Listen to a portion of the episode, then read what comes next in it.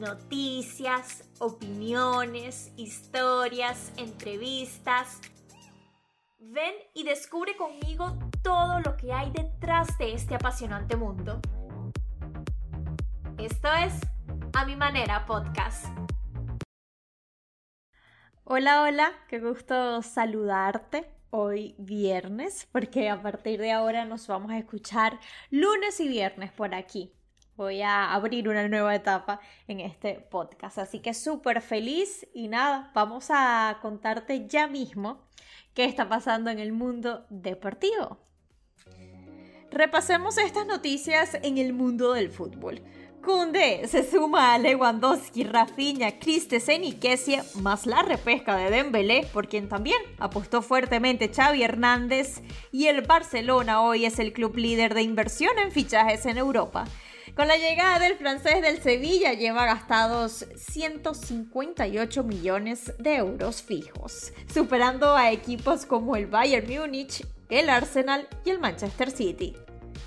El presidente de la liga dijo que sería bienvenido el regreso de Cristiano Ronaldo a España luego de los rumores que vinculan al delantero del Manchester United con el Atlético de Madrid. Sin embargo, aficionados del Atlético compartieron mediante una pancarta que él no era bienvenido al club. El portugués respondió mediante Instagram con risas. Luis Suárez volverá a jugar en Nacional, club donde realizó las divisiones formativas y debutó en Primera División en mayo del 2005. Dani Alves debutó, jugó los 90 minutos, dio la asistencia del gol de la victoria y fue ovacionado. El brasileño se espera que lo dé todo en la Liga Mexicana estos meses para estar a tope, como dicen, para la Copa del Mundo. Recordemos que aún no está dicho cuánto tiempo estará con los Pumas. Entre lo mejor de la semana, David Ortiz, luego de ser exaltado al Salón de la Fama, pasó la noche del martes por Fenway Park y como tantas veces durante su carrera, Fenway estuvo repleto de aficionados para celebrarlo. Siguen las declaraciones el presidente del Barça. Nos gustaría que el final de su carrera fuera con la camiseta del Barça y fuera aplaudido en todos los campos. Es una aspiración que tengo y me gustaría que sucediera. La porta sobre Leo Messi y Garrett Bale asistió al penúltimo entrenamiento del Madrid en Los Ángeles para compartir con sus ex compañeros. Videos donde solo hubo muestras de cariño fueron virales en las redes sociales. Vámonos con béisbol y empiezo compartiéndote los mejores récords de este 2022. Los Dodgers 66-32. Los siguen los Yankees con 67 victorias, 33 derrotas. Astros 65-35 y los Mets 61-37.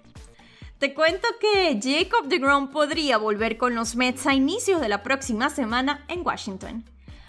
Shohei Otani se convirtió en el décimo lanzador en la historia con al menos seis aperturas seguidas de 10 ponches o más ¿Y recuerdan que antes se decía que su equipo no tenía interés en cambiarlo? Bueno, según analistas de MLB, los angelinos están escuchando ofertas por el japonés, quien será elegible al proceso de arbitraje y no podrá declararse agente libre sino hasta terminada la temporada del 2023. Esto lo estoy leyendo en mlb.com. Mike Trout tiene una condición bastante rara en la espalda, disfunción costo-vertebral con la que probablemente tendrá que lidiar por el resto de su carrera, así lo reveló el trainer principal de los Angelinos. Luego del revuelo en las redes sociales tras su diagnóstico, Mike Trout dio declaraciones. Entre lo que dijo, les comparto. Pienso que hay un poco de exageración. Aprecio todos los rezos, pero mi carrera no se ha acabado.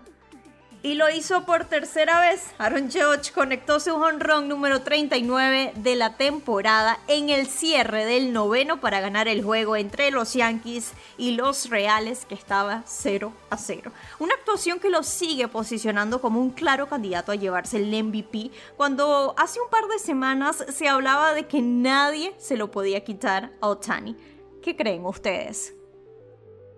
Y escuchen esto, los Orioles blanquearon el jueves 3-0 a los Rays y se acercaron a tres juegos de Tampa Bay por el último comodín de la Liga Americana. Una posición inesperada porque primero los Rojas estaban de últimos y segundo porque se acerca la fecha límite para canjes que es el 12 de agosto que te cuento un poco sobre esta fecha límite. Troy Mancini ayer conectó un jonrón dentro del terreno en el que pudo haber sido su último juego en casa con los Orioles. A ver, Mancini podría ser canjeado por un equipo que apuntaba a un plan de reconstrucción. Sin embargo, ahora parecen estar metidos en la pelea por los playoffs. Otro caso es el de Luis Castillo, quien lanzó durante siete entradas el miércoles en la que pudo ser su última apertura con Cincinnati. El dominicano es otro de los principales jugadores en el mercado de cara a esta fecha límite.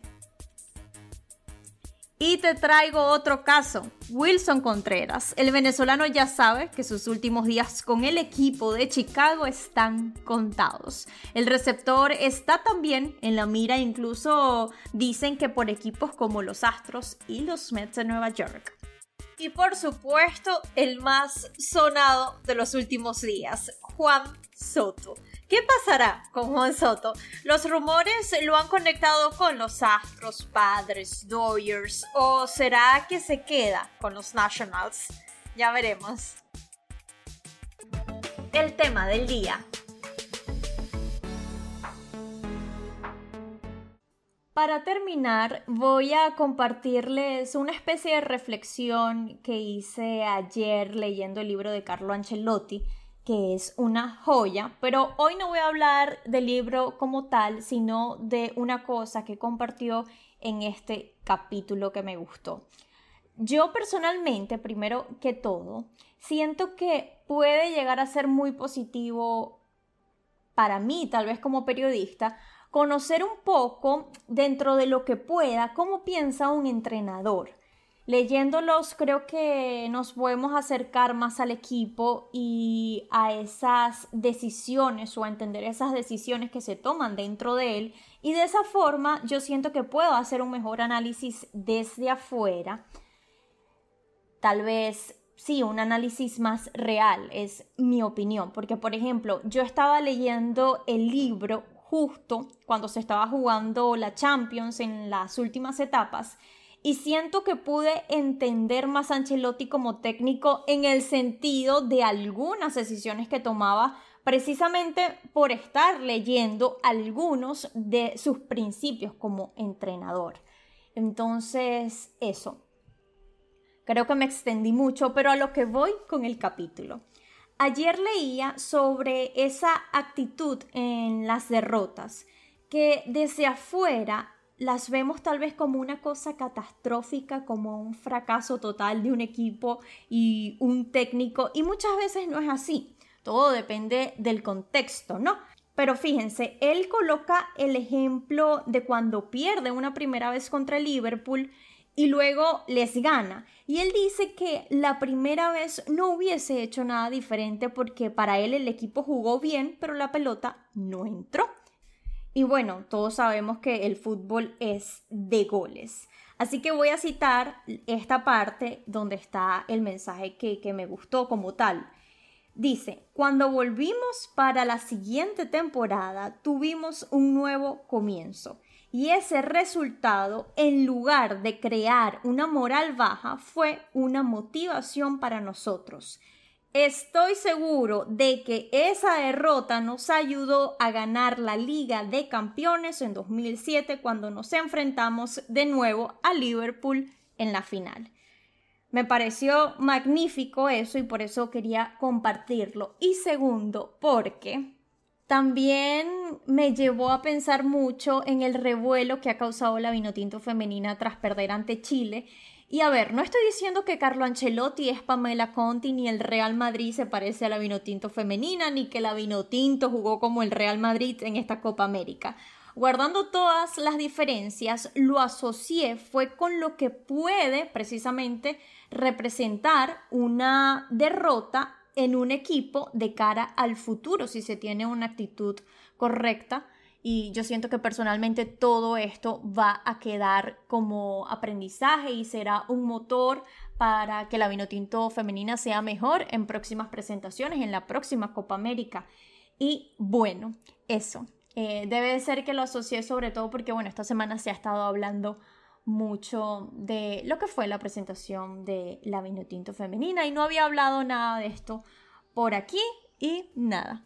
Así cierro el tema vino tinto femenina Copa América con ese mensaje que nos envía Carlo Ancelotti con respecto a las derrotas.